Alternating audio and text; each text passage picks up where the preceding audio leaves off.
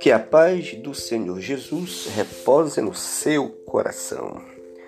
Dando sequência a nossas reflexões sobre as 95 teses de Martinho Lutero, o episódio de hoje estaremos resumindo as teses de números 71 a 75.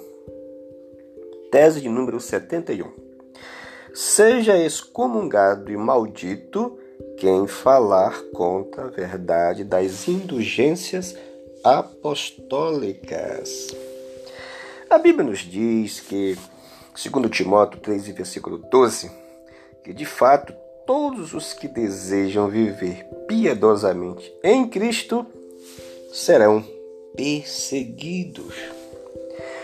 A palavra de Deus, ela nos ensina a, nos, a submeter-nos ao Evangelho, às verdades bíblicas e não às regras de nenhuma denominação. Uma pessoa que seja excomungado e maldito, quem falar contra uma regra antibíblica, de fato, ele é uma testemunha de Jesus por defender as verdades do Senhor Jesus. Por isso, é um digno de sofrer pelas verdades bíblicas.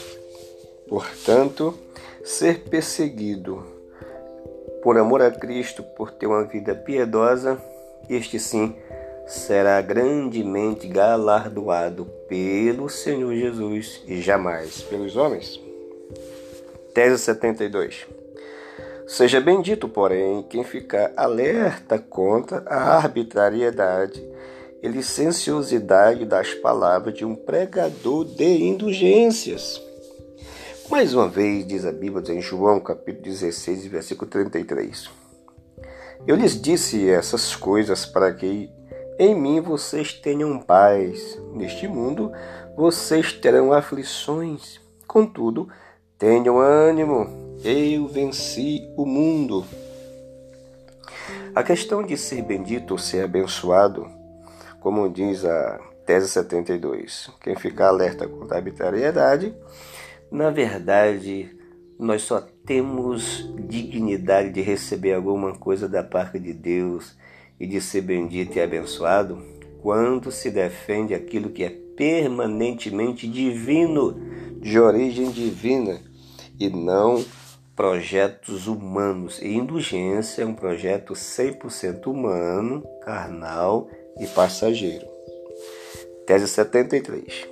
Assim como o Papa, com razão, fulmina aqueles que, de qualquer forma, procuram defraudar o comércio de indulgências. Mais uma vez, diz em Mateus 10,36: Assim os inimigos do, do homem serão os da sua própria casa.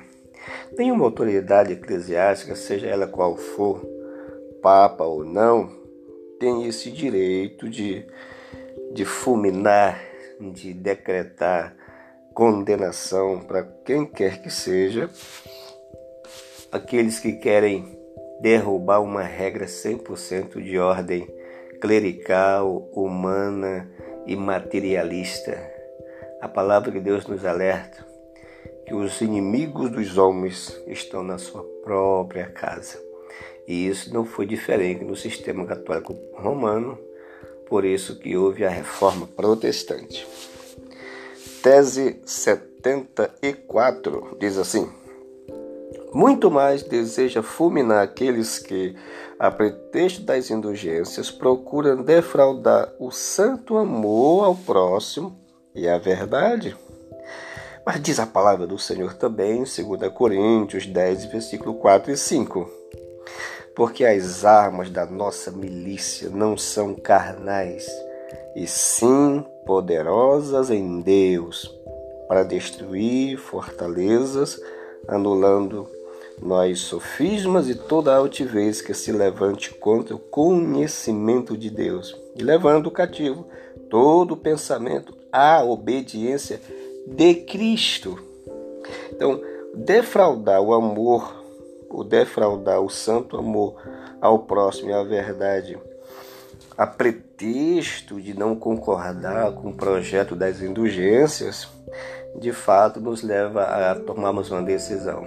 Ou servimos a Cristo como primazia, ou então negaremos em prol de um projeto humano. Mas fiel é aquele que permanecer até o fim em Cristo Jesus, nosso Senhor.